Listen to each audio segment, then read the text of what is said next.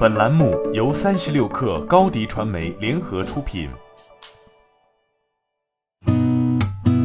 八点一刻，听互联网圈的新鲜事儿。今天是二零二一年五月七号，星期五。你好，我是金盛。据悉，移动应用数据分析平台 Sensor Tower 昨天发布了五月中国手游厂商在全球 App Store 和 Google Play 的收入排名，其中腾讯成为中国最赚钱手游公司，再次蝉联榜单冠军，网易紧随其后位居第二。凭借一款《原神》大火的米哈游，此次排名意外出现下跌，排名第五。另外，游族网络、完美世界也入围此次榜单，分列榜单十九、二十五位。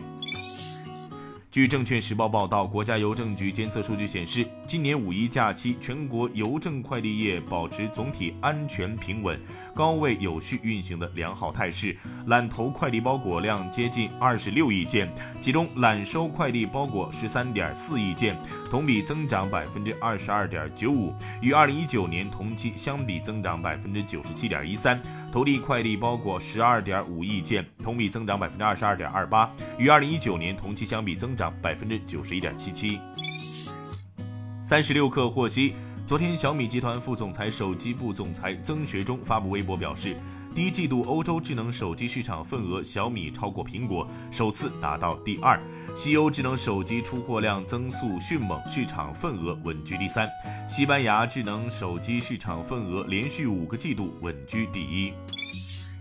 近日，同程旅行发布的《二零二一年五一假期出行报告》显示，二零二一年五一假期期间，国内景区、住宿、大交通等各类旅游消费均实现大幅增长。大交通服务人次同比上涨百分之一百三十三，酒店预订间夜量同比上涨百分之二百一十八，平台景区门票预订量同比增长百分之四百四十一。同城旅行平台各项业务预订量业务指标不但远超去年同期水平，并已全面反超二零一九年同期的水平，国内旅游产业呈现出强劲的复苏态势。